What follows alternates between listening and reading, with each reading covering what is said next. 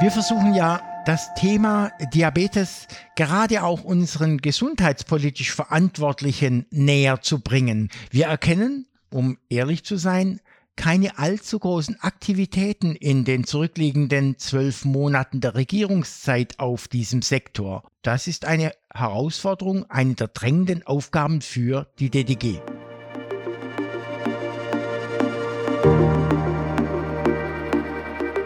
Roton Diabetologie, der Podcast für ExpertInnen. Hier wird alles besprochen, was mit Diabetes zu tun hat.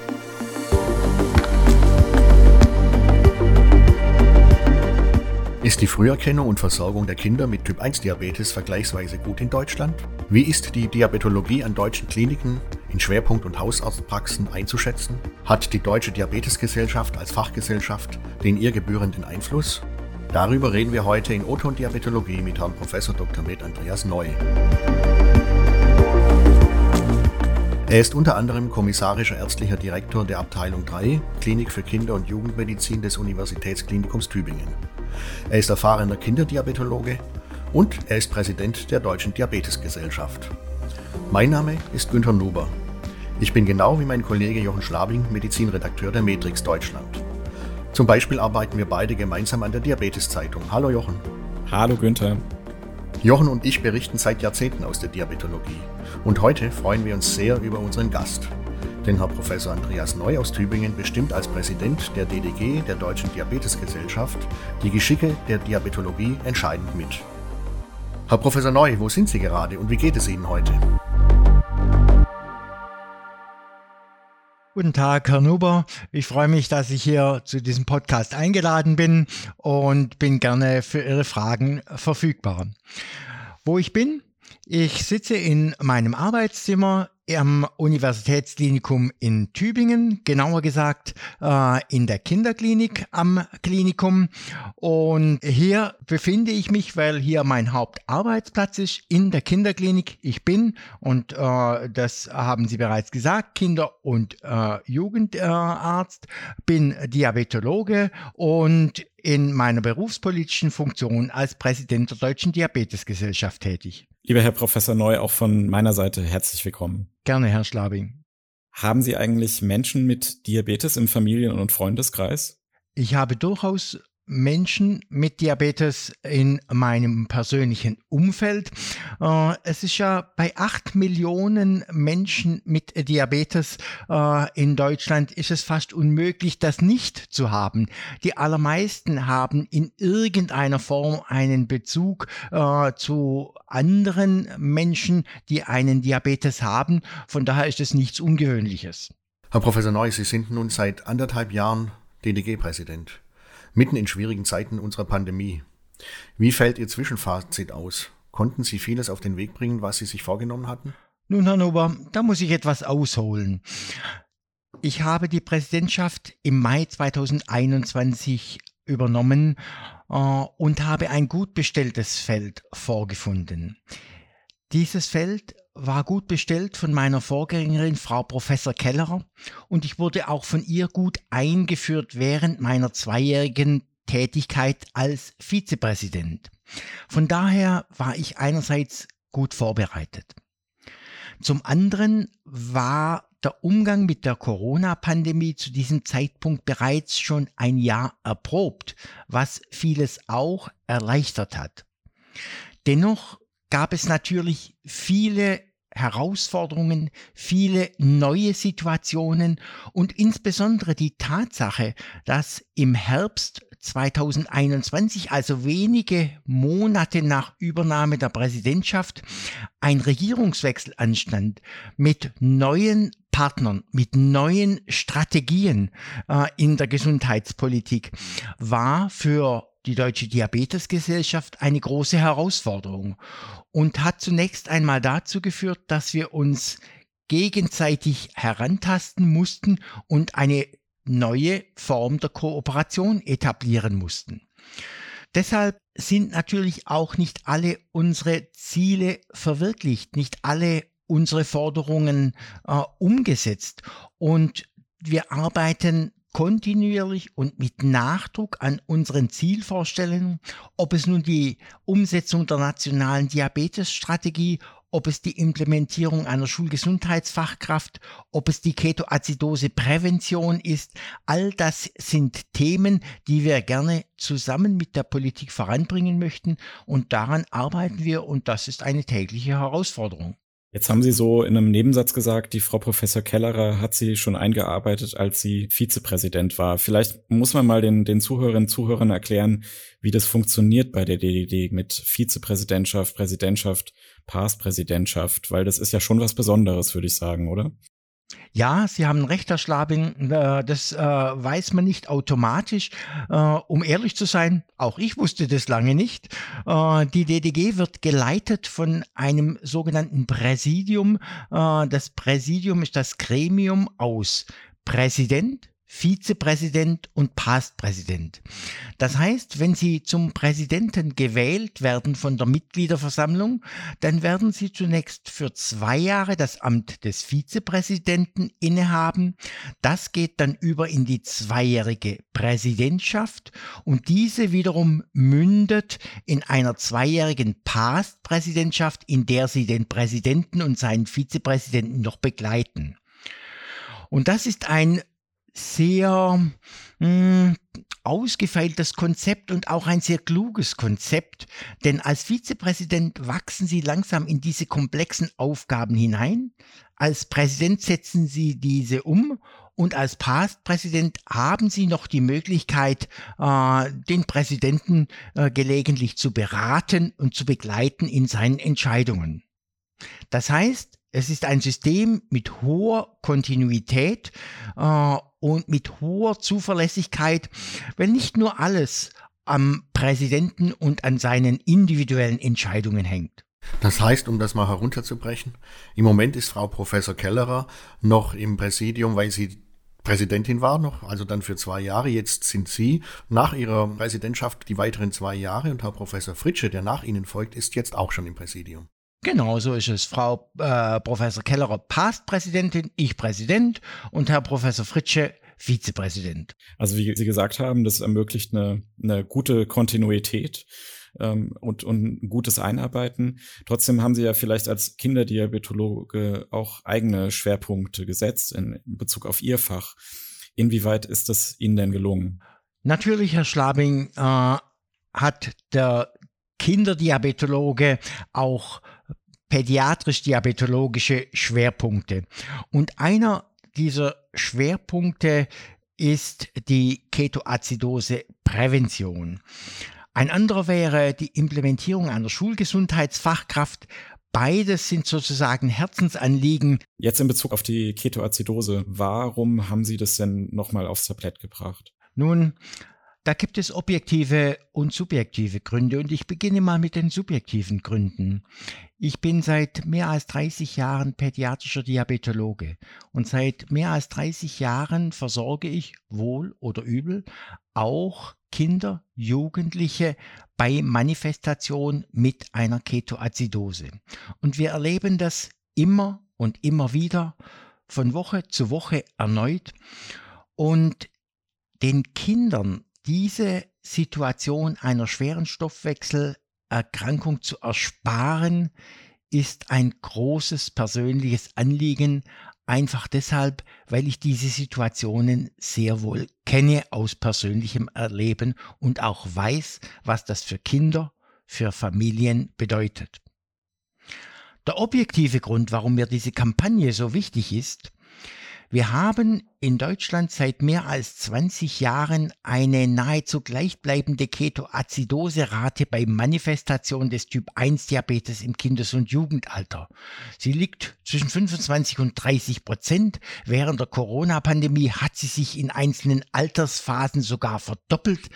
Äh, und diese Situation ist für ein hoch entwickeltes, für ein hoch industrialisiertes Land einfach eine untragbare Situation, dass wir seit 20 Jahren keinerlei Fortschritte gemacht haben und diese relativ hohe Ketoacidoserate haben, die Kinder in Gefahr bringt. Ja, das ist natürlich uns bekannt, dass das ein wichtiges Thema ist. Natürlich ist auch für uns selbst das ein sehr wichtiges Thema in der Diabetologie. Für alle Zuhörerinnen und Zuhörer in den Show Notes haben wir den einen oder anderen Link zum Thema. Der führt dann zu Videos, zu Websites, zu Artikeln zu dem Thema. Herr Professor Neu, wenn man jetzt an Ihren Alltag denkt, in Ihrem Klinikum, äh, Sie haben mit Kindern zu tun, mit Eltern zu tun, Sie schulen, Sie machen medizinische Untersuchungen. Was gefällt Ihnen denn ganz besonders in Ihrem Berufsalltag? Was machen Sie sehr gerne? Nun, das ist relativ schnell gesagt und relativ banal. Äh, ich freue mich, wenn ich auf unsere Station gehe. Ich freue mich, wenn ich bei der Visite Kinder und Jugendliche, deren Familie direkt kontaktieren kann. Und dieser unmittelbare Austausch, dieser unmittelbare Kontakt, auch natürlich in der Ambulanz, ist für mich ein, ein wichtiger äh, Abschnitt in meinem Tagesablauf, weil ich aus diesen Begegnungen, aus diesen unmittelbaren Kontakten meine Motivation für manchmal auch nervenaufreibende Dinge äh, oder schwierige Diskussionen ziehe. Äh, ich finde in diesen Kontakten eine persönliche Befriedigung und auch ein meist emotional positives Feedback für das, was wir tun. Und das gleicht sehr, sehr vieles aus in meinem Alltag. Ich könnte es auch anders formulieren. Nach schwierigen Gesprächen, nach schwierigen auch Auseinandersetzungen ist mein liebster Gang der auf die Station, dort die Kinder zu sehen, dort die Kinder zu treffen. Das gleicht vieles aus. Kann man sich sehr gut vorstellen, wenn man sie kennt. Das ist natürlich auch eine, eine sehr schöne Einstellung zum Beruf. Auf die Ketoazidose und die, die Rate, die sich durch Corona dramatisch erhöht hatte, sind wir ja schon eingegangen. Jetzt ganz allgemein gesprochen, hat denn Corona für die Diabetologie oder für die DDG auch irgendetwas Gutes gehabt? Und wenn ja, was? Wir haben ja eingangs bereits gesprochen, dass das insgesamt eine schwierige Zeit war, insbesondere das erste Jahr. Und meine Vorgängerin, Frau Professor Kellerer, war in dieser Situation beileibe nicht zu beneiden, denn viele Dinge mussten einfach neu gedacht, äh, neu strukturiert, äh, neu organisiert werden, wie wir es vorher nie kannten. Aber es ist auch ohne Frage ein Zugewinn entstanden. Und ich würde mal drei Punkte herausgreifen, äh, in denen ich einen solchen Zugewinn sehe. Wir haben gelernt, dass viele unserer Meetings, viele unserer Arbeitstreffen durchaus auch online gestaltet werden können. Und ich denke, die persönliche Begegnung ist in vielen Bereichen eine wichtige, aber sie lässt sich durchaus in einigen Bereichen ergänzen, ersetzen durch eine Online-Sitzung. Äh, und das war uns vor der Corona-Pandemie völlig fremd. Um ehrlich zu sein, vor Corona hatte ich kein einziges Zoom-Meeting betätigt, kein einziges Online-Meeting organisiert. Heute ist das alltäglich und völlig normal. Einen zweiten Punkt, und der hängt damit zusammen, greife ich heraus. Wir haben auch in unserer klinischen Betreuung, in unseren Sprechstunden solche Formate kennengelernt. Natürlich ersetzen sie in keinem Fall die persönliche Sprechstunde, aber sie können sie ergänzen. Und um den Abstand für eine Wiedervorstellung im ambulanten Bereich zu verkürzen, um vielleicht lange Wartezeiten zu überbrücken, äh, können wir heute relativ problemlos eine telemedizinische Konsultation einschieben. Auch das hat uns die Corona Pandemie beigebracht. Wir können sogar Schulungen online durchführen. Wir haben beispielsweise die Regel, dass bei uns alle Schulen nach Manifestation eines Diabetes äh, werden alle Schulen kontaktiert von unserer Diabetesberaterin. Sie implementiert dort eine Unterrichtsstunde äh, zum Thema Diabetes und bislang ist sie immer in die Schule gefahren. Inzwischen haben wir eine Online-Schulung entwickelt und wir können durchaus die Möglichkeit anbieten, diese auch online zu machen. Und wir hätten da unter Umständen sogar eine größere Verbreitung. Und schließlich der dritte Punkt, den ich gerne illustrieren würde, unsere großen Kongresse und Tagungen. Während sie am Anfang in der Corona-Zeit abgesagt wurden, hat sich relativ rasch eine hybride Form herauskristallisiert.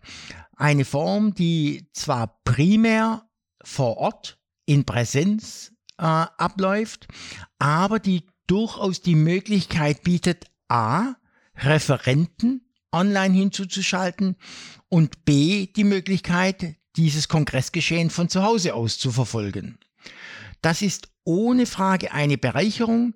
Ich möchte zwar in keinem Fall auf die persönliche Begegnung bei einem Kongress verzichten, weil das eben auch ein wichtiges Element des Kongresses ist, aber zusätzlich diese äh, Online- Option zu bieten für jemand, der vielleicht nicht reisen kann, der vielleicht nicht reisen möchte, für jemand, der nur partiell teilnehmen äh, möchte an so einer Veranstaltung.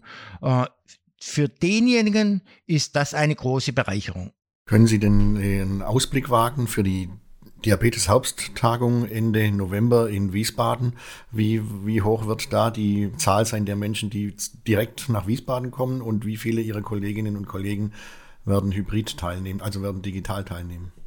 Um offen zu sein, ich kenne den aktuellen Anmeldungsstand nicht äh, und in aller Regel ist es auch so, dass gerade die Hybrid Teilnehmer sich erst relativ spät anmelden, äh, denn es sind keine Reisevorbereitungen, es sind keine äh, Reisearrangements zu treffen.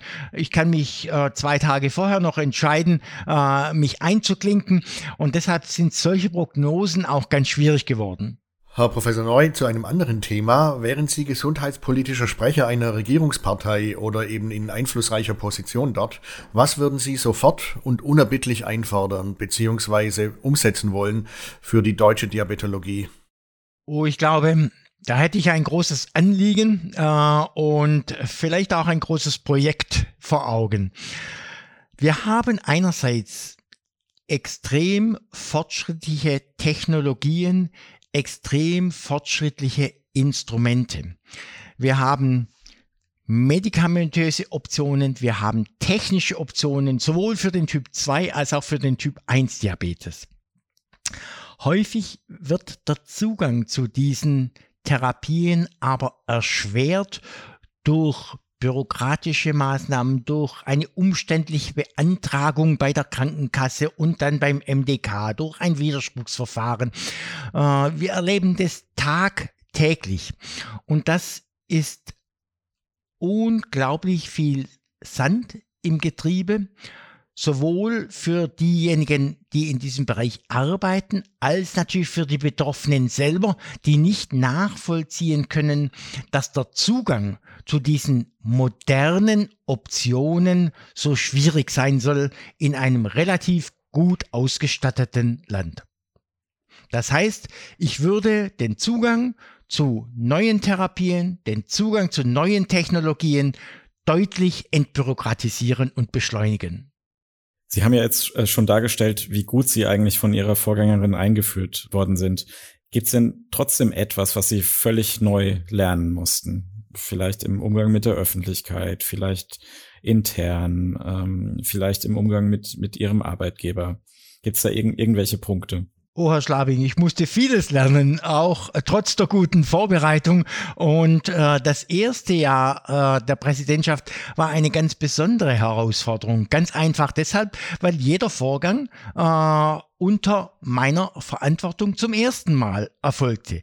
Das bessert sich dann im zweiten Jahr, aber wie gesagt, der erste, äh, die ersten zwölf Monate sind ein heftiger Lernprozess und unter anderem gilt es zu lernen, auch spontan mit bestimmten Situationen umzugehen, weil sie nicht die Zeit und nicht die Kapazität haben, sich groß vorzubereiten oder sich tief in eine Materie einzuarbeiten und dennoch eine Vorgabe müssen äh, machen müssen für äh, die Richtung, in der es weitergeht.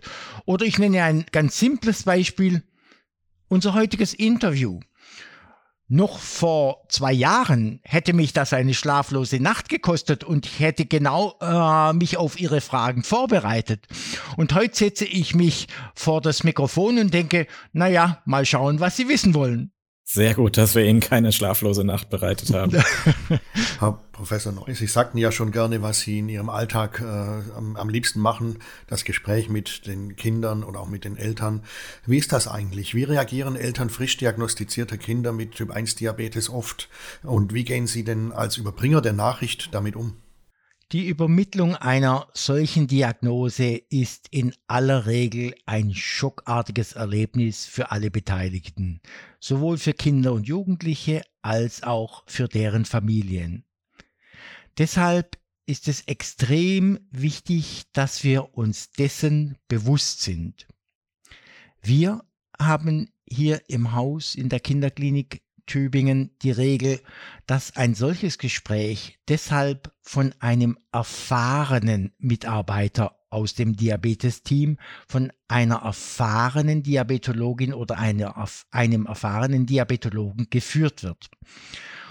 Und wir führen dieses Gespräch deshalb immer mit beiden Eltern. Das heißt, wir achten darauf, dass wirklich beide anwesend sind dass eine ungestörte Gesprächsatmosphäre geschaffen wird äh, und dass wir ausreichend Zeit haben für dieses Gespräch. In der Regel nach der Primärversorgung des Kindes. Und dann gibt es ganz klar definierte Inhalte, die vermittelt werden müssen, nämlich die klare Diagnosemitteilung, die daraus resultierenden Konsequenzen, die Information, dass die Krankheit unverschuldet aufgetreten ist und vor allem das, was eine Perspektive schafft, das Hilfsangebot und die Möglichkeit, mit dieser Erkrankung zu leben. Das muss thematisiert werden. Das sind die Inhalte dieses so wichtigen Erstgespräches. Und wir versuchen mit diesem Gespräch einiges von den Sorgen der Betroffenen aufzufangen. Sie haben jetzt gesagt, wie wichtig diese adäquate ähm, Typ 1 Diabetes Neudiagnose ist. Also sowohl vom Gespräch her in der richtigen Einrichtung und äh, wahrscheinlich auch rechtzeitig, dass die Diagnose rechtzeitig gestellt wird. Äh, wo stehen wir denn da in Deutschland? Die Aufklärung über die Symptome eines Typ 1 Diabetes bedarf noch einiger Nacharbeit. Seit 2021 ist die bundesweite Kampagne unserer Arbeitsgemeinschaft für pädiatrische Diabetologie zur Aufklärung über den Typ 1 Diabetes angelaufen. Wir wissen, dass die wichtigen Symptome häufiges Trinken, häufiges Wasserlassen, Gewichtsverlust und Adynamie für Betroffene eigentlich sehr leicht zu erkennen sind.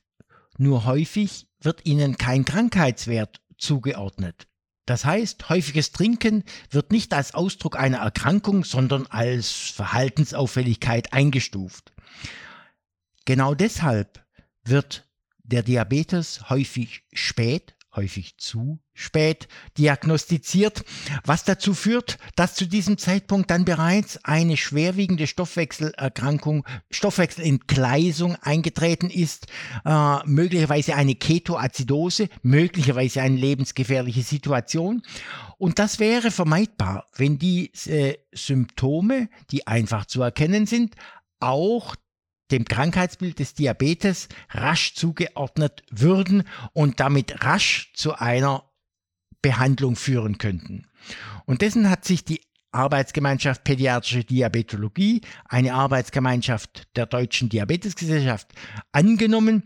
Und äh, das ist eine Kampagne, die jetzt seit gut einem Jahr äh, läuft. Wir hoffen, dass sie nach einer nochmaligen Laufzeit von anderthalb Jahren, als insgesamt nach drei Jahren, dann auch wirklich Ergebnisse zeitigt und die Zahl schwerer Stoffwechselentgleisungen reduziert. Herr Professor Neu, natürlich sind Sie als Präsident der Deutschen Diabetesgesellschaft auch für das weite Feld des Typ-2-Diabetes äh, Mellitus der Sprecher oder auch derjenige, der adressiert wird, wenn es um Aufklärung gibt. Worin sehen Sie denn in dem Feld unsere Hauptprobleme in Deutschland? Nun, beim Typ-2-Diabetes haben wir uns vor allem auf die Fahnen geschrieben, äh, dass wir äh, die Zahl der Fußamputationen reduzieren werden, reduzieren möchten. Äh, deshalb das Zweitmeinungsverfahren etabliert äh, und durchaus die Hoffnung haben, die immer noch viel zu hohe Zahl der Amputationen in diesem Bereich äh, äh zu reduzieren. Dazu wird es auch in den Show Notes noch einige Informationen geben von uns. In Ihren Augen und, und jetzt aus der Perspektive als, als, als DDG-Präsident, gesundheitspolitisch und gesellschaftlich hat denn der Diabetes, die Diabetologie auch in Bezug auf Typ 2 Diabetes denn den, den Stellenwert, den er haben sollte? Das ist eine gute Frage, Herr Schlabing. Äh, häufig war in der Vergangenheit der Diabetes äh, in seiner gesundheitspolitischen Dimension und auch in der individuellen äh, Dimension völlig unterschätzt, wurde eher so als, naja, Lifestyle-Problem betrachtet oder äh, als Diagnose, die eben so nebenbei läuft, mit der man durchaus leben kann, ähm, die einen aber nicht wirklich unter Druck bringt. Häufig ist dieser Blick auf den Diabetes ein solcher. Äh, vergleichen Sie das mal mit einem Herzinfarkt oder einer Tumorerkrankung. Das alarmiert viel, viel mehr, als wenn Sie äh, jemand erzählen, äh, dass jemand äh, am Diabetes erkrankt ist. Da ernten sie allenfalls ein müdes Achselzucken.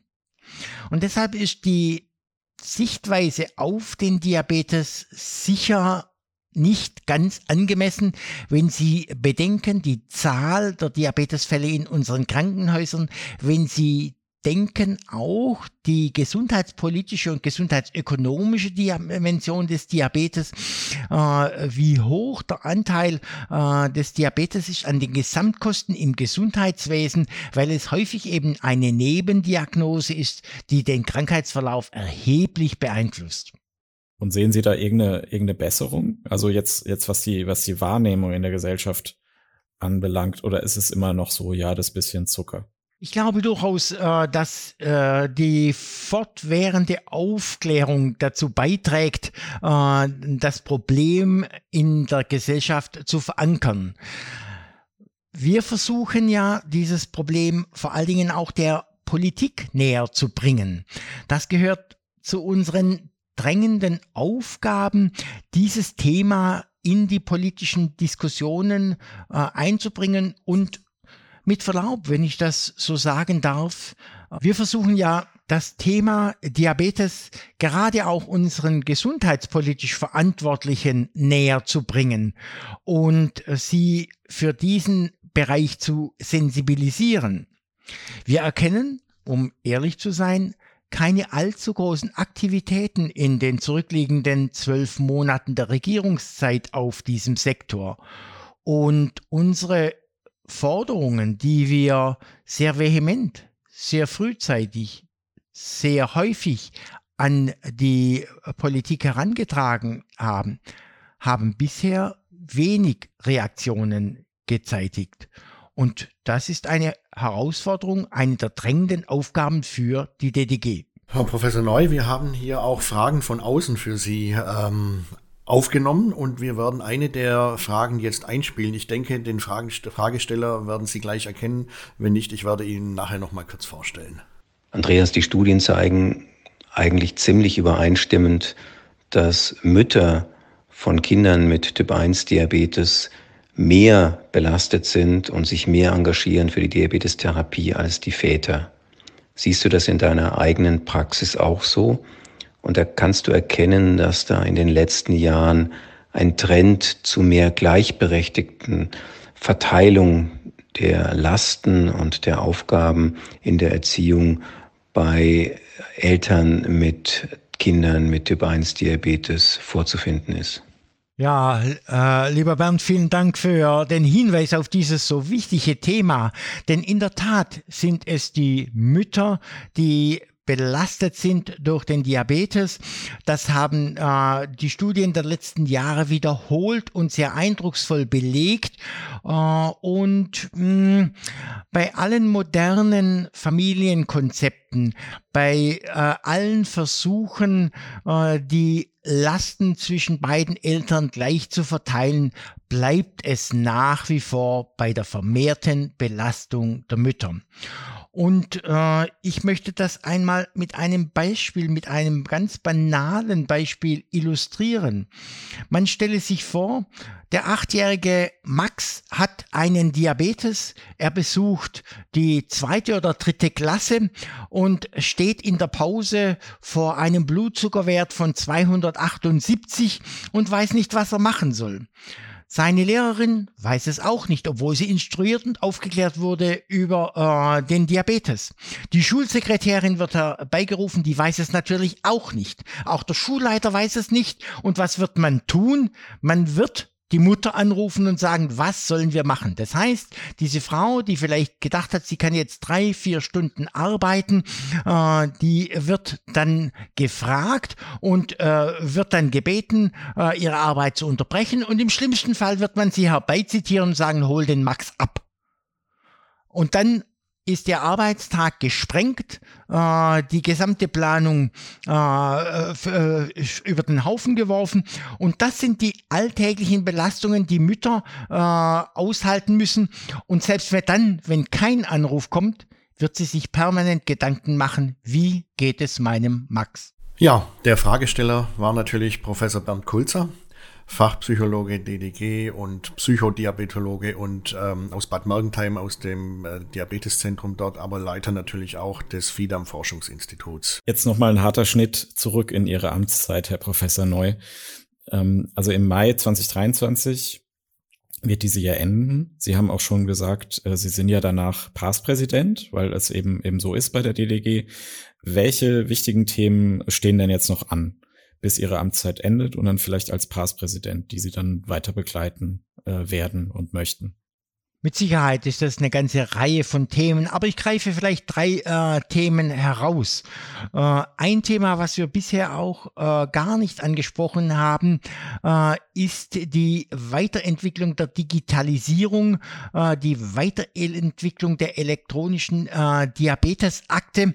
das ist ein Prozess, der zwar relativ weit gediehen ist auf der einen Seite, also von Seiten der Fachgesellschaft, auf der anderen Seite aber wenig Resonanz findet, weil die elektronische Patientenakte äh, nicht richtig an den Start kommt und die elektronische Diabetesakte als ergänzendes Tool für die elektronische Patientenakte damit natürlich auch äh, gehemmt wird.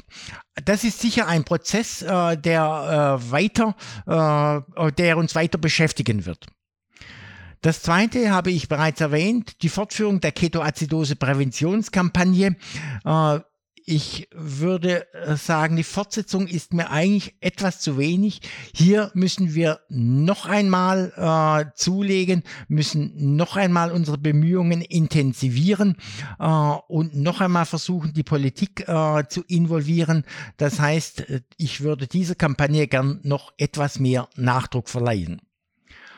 Und das dritte Projekt habe ich indirekt angedeutet, äh, wäre die Implementierung einer Schulgesundheitsfachkraft äh, zur Betreuung von chronisch kranken Kindern, unter anderem mit Diabetes in der Schule, insbesondere in der Grundschule.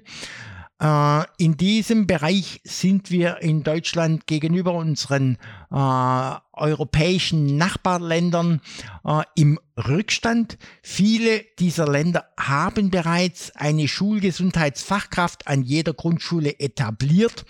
Es gibt Modellversuche äh, in Deutschland, die äh, sehr wohl gezeigt haben, welche Vorteile das für die Betroffenen, für das Schulsystem, für die Familien, äh, welche Vorteile für alle diese Gruppierungen äh, vorhanden sind, wenn wir Schulgesundheitsfachkräfte implementieren. Das ist aber ein schwieriger Weg. Das ist mit Sicherheit auch äh, das Projekt, was mich noch am ehesten in die Past-Präsidentschaft hinein begleiten wird. Nochmal eine Frage zur Deutschen Diabetesgesellschaft, Herr Professor Neu. Ähm die baden-württembergische Diabetologie ist ja gerade im Vorstand äh, sehr äh, präsent, sagen wir mal. Also all die genannten Namen vorher mit Kellerer, Fritsche, Neu, nehmen wir noch Herrn Professor Gallwitz dazu. Alle waren oder sind ja oder werden noch DDG-Präsidenten oder Präsidentinnen. Wie kommt das? Ja, Herr Nober, das ist natürlich eine Frage, die vielleicht äh, außerhalb Baden-Württembergs auch kritisch äh, gesehen wird. Und das ist durchaus berechtigt, einen kritischen Blick darauf zu werfen. Nun müssen Sie allerdings eines sehen. Die Zahl der universitären Zentren, an denen Diabetologie aktiv betrieben wird, an denen Diabetologie mit einem Lehrstuhl belegt ist, ist erheblich zusammengeschrumpft in den letzten zehn Jahren. Wir haben weniger als zehn universitäre Zentren, äh, an denen die Diabetologie noch eine relevante Rolle spielt und mit einem Lehrstuhl verbunden ist. Das heißt, wenn Sie ein solches Zentrum haben, dann hat das natürlich Auswirkungen auf die umliegenden Krankenhäuser, auf die kooperierenden Häuser und dann ist es vielleicht auch nicht mehr so verwunderlich, dass im Umfeld eines solchen Zentrums äh, Diabetologen zur Verfügung stehen, die sich dann in solche Ämter auch einbringen möchten. Äh, und wir sind sehr äh, bemüht, darum auch einen Geschlechterausgleich zu haben in unserer Präsidentschaft. Und das ist ja zumindest gelungen mit dem Wechsel Frau Ke äh, Kellerer zu mir. Aber es ist nicht einfach, äh, das umzusetzen und auch regionale, äh, ein regionaler Ausgleich äh, Ost-West-Proports, Nord-Süd-Proports. Das ist nicht so ohne weiteres machbar, wie man sich das vielleicht vorstellt. Eine Frage, Herr Professor Neu. Ähm, gibt es irgendeinen Diabetologen oder eine Diabetologin, die Sie im Laufe Ihres Berufslebens besonders beeindruckt hat oder die sogar heute noch für Sie einen großen Einfluss ähm, ausübt? Ja, Herr Nuber, äh, das möchte ich aber nicht auf eine Person begrenzen. Äh, es gibt äh, etliche äh, Menschen in der Diabetologie, äh, die mich geprägt, geformt haben. Ich denke beispielsweise an den pädiatrischen Diabetologen Professor Bruno Weber, ehemals an der Charité in Berlin äh, tätig, äh, der mich sehr äh, beeindruckt hat durch seine offene Art, äh, offen vor allen Dingen jungen, unerfahrenen, unbedeutenden Diabetologen gegenüber und dazu habe ich mich in dieser Situation immer gezählt. Er hat eine offene und sehr motivierende Art äh, gehabt, gerade den Nachwuchs zu fördern. Und das ist beispielsweise etwas, äh, was mich immer sehr beeindruckt hat äh, während meiner jungen Diabetologenjahre. Den Nachwuchs fördern, das können Sie ja auch und Ihre Vorgängerin und Ihre Nach Ihr Nachfolger wahrscheinlich auch mit der Arbeitsgemeinschaft Die Jungen Wilden haben Sie ja richtig für Dampf gesorgt und auf den Kongressen heutzutage Dutzende äh, Medizinstudentinnen und Studenten ähm, mit Einladungen ähm, versorgt. Also ich glaube, da sind wir auf einem guten Weg, richtig? Ja, Herr Nuber, äh, äh, die Förderung des Nachwuchses äh, war und ist äh, dem Vorstand äh, der DDG ein enorm wichtiges Anliegen. Wir haben dafür etliche Förderprogramme etabliert. Ich denke an unsere Reisestipendien, ich denke an unsere Betreuung während äh, des Kongresses, ich denke an die im letzten Jahr eingeführten Promotionsstipendien, ich denke an den Promotionspreis. Das alles soll junge Leute dazu motivieren, dazu animieren, in der Diabetologie tätig äh, zu sein und sich in der Diabetologie zu engagieren. Äh, wie gesagt, diese Programme, das ist eine Möglichkeit, den Nachwuchs zu fördern. Der persönliche Kontakt, die persönliche Wertschätzung äh, dieser jungen Wilden, haben Sie sie genannt, ist äh, ein weiteres Element und dessen hat sich sowohl Frau Kellerer als auch ich und ich bin ganz sicher auch mein Nachfolger, Herr Fritsche, angenommen. Herr Professor Neu, wenn Sie an Ihr Berufsleben denken, fällt Ihnen da ein bestimmtes wichtiges Ereignis ein, was Sie beeindruckt hat, was Sie heute noch prägt? Auch da, Herr Schlabing, gibt es natürlich viele Erlebnisse und viele Dinge, die mich geprägt haben und dahin gebracht haben, wo ich nun bin. Vielleicht greife ich eines heraus. Als ich Facharztprüfung gemacht habe, war mir die Diabetologie ein weit entferntes Fach. Und der Kandidat, der vor mir geprüft wurde, kam aus seiner Prüfung zurück und sagte, Sie prüfen Diabetes. Mir rutschte das Herz in die Hose, weil genau von diesem Fach hatte ich keinerlei Ahnung. Und ich dachte, wenn ich das gefragt werde, dann falle ich durch. So bin ich in diese Prüfung gegangen und Sie wissen, wo ich heute stehe. Ich hätte mir nie und nimmer träumen lassen, dass so eine Entwicklung möglich ist. Und ich glaube, äh, das ist die Botschaft an junge Mediziner. Wir sollten uns nicht komplett verschließen. Wir sollten uns offen halten. Manchmal passieren Dinge, passieren Entwicklungen, die wir nicht vorhersehen können, die wir nicht vorhergesehen haben. Und manchmal werden sie trotzdem gut. Ganz, ganz tolle Geschichte, ja. Ja. Herr Professor Neu, da spielen wir jetzt eine zweite Frage ein für Sie. Ich glaube, auch den Fragesteller, den erkennen Sie. Ansonsten können wir ihn nachher noch mal kurz vorstellen. Sehr geehrter Professor Dr. Neu, mein Name ist Andreas Koch und ich bin der Vater von der Josephine. Josephine ist acht Jahre alt und hat mit vier Jahren Diabetes Typ 1 bekommen. Meine Frage an Sie wäre, gibt es schon Möglichkeiten oder auch zukünftige Aussichten für Medikamente, die das Leben mit Diabetes Typ 1 erleichtern oder gar zur Heilung führen? Vielen Dank für Ihre Antwort. Lieber Herr Koch, Sie haben eine wichtige Frage gestellt, die Frage nach der Heilung des Typ 1 Diabetes. Und natürlich würde, würde jeder Kinderdiabetologe diese Frage gerne bejahen. Um ehrlich zu sein, wir haben bei aller Modernisierung, bei allen modernen Möglichkeiten heute nicht die Möglichkeit, den Typ 1 Diabetes zu heilen. Und das muss ganz klar und ganz unmissverständlich so ausgedrückt werden. Wir haben Interventionsansätze in Studien. Wir haben Interventionsmöglichkeiten, die dazu führen, dass wir die Remission etwas verlängern. Das sind aber wissenschaftliche Projekte, die für die breite Masse der Menschen mit Typ 1 Diabetes nicht einsetzbar sind. Aber was wir bieten können, wir können ein nahezu normales Leben für Kinder, für Jugendliche mit Typ 1 Diabetes mit unseren modernen Therapien bieten. Das heißt, normales Aufwachsen, normales Großwerden, normales Durchleben einer Pubertät, normale Berufsausbildung. Nahezu alle Berufe können heute mit einem Typ 1 Diabetes ausgeübt werden.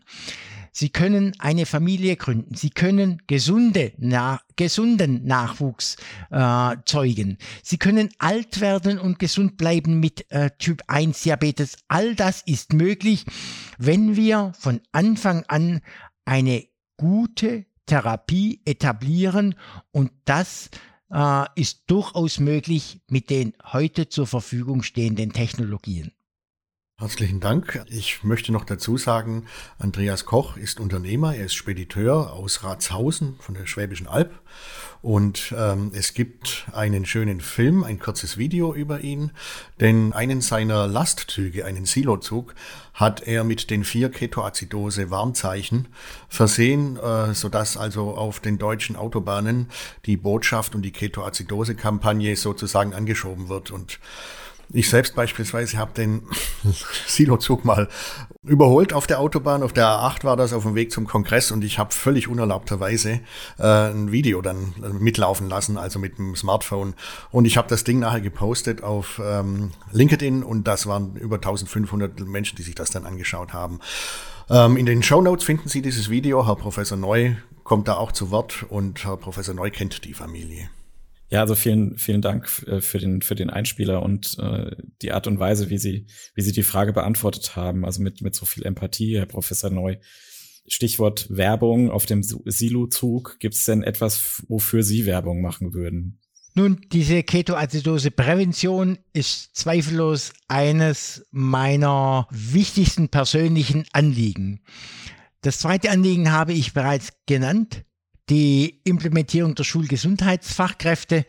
Das sind zwei Projekte, die mir auf der Seele brennen und für die ich gerne weiter streite. Auf welchem Musikkonzert waren Sie denn zuletzt, beziehungsweise wie ist denn Ihr Musikgeschmack? Was hören Sie denn gerne? Herr Schlabing, um ehrlich zu sein, das letzte Konzert ist mir fast nicht mehr erinnerlich, äh, weil ich sehr wenig ausgehe und insbesondere in den letzten anderthalb Jahren so gut wie gar nicht äh, weg war. Ich höre sehr gerne Musik, ich liebe Musik äh, und wenn Sie mich nur fragen, was, was äh, hörst du denn? Äh, ich kann Ihnen sagen, äh, was ich gestern zum Abendessen gehört habe. Das ist äh, eine CD von äh, Pumesa Machikisa, äh, die äh, südafrikanische Sopranistin, die unter anderem lange äh, an der Stuttgarter Staatsoper tätig war. Die hat afrikanische äh, Volksmusik aufgenommen.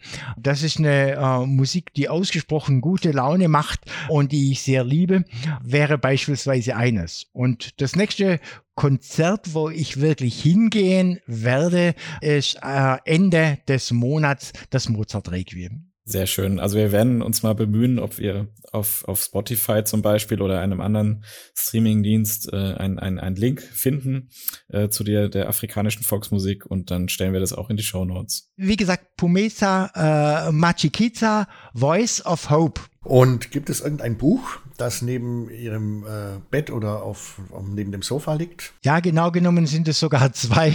Äh, das eine habe ich gerade äh, zu Ende gelesen, das andere fange ich gerade an.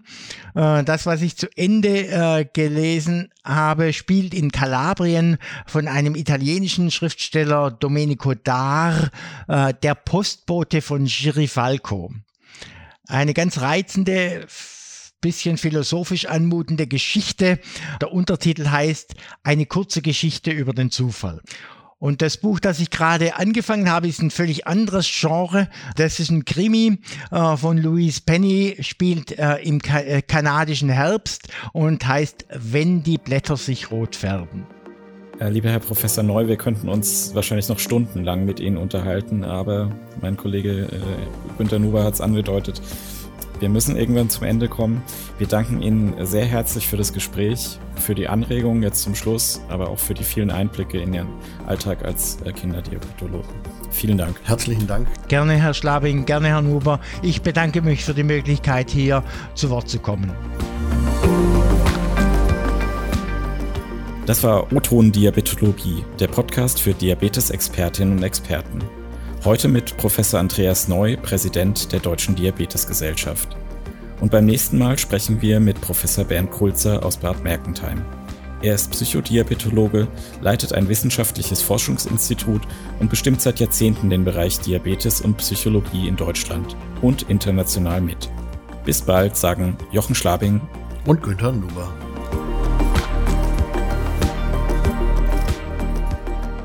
Das war O-Ton Diabetologie, der Podcast für Diabetesexpertinnen. Dieser Podcast richtet sich an Diabetesteams sowie Medizinstudierende und Interessierte. Dies ist ein Produkt der Matrix Group. We Care for Media Solutions.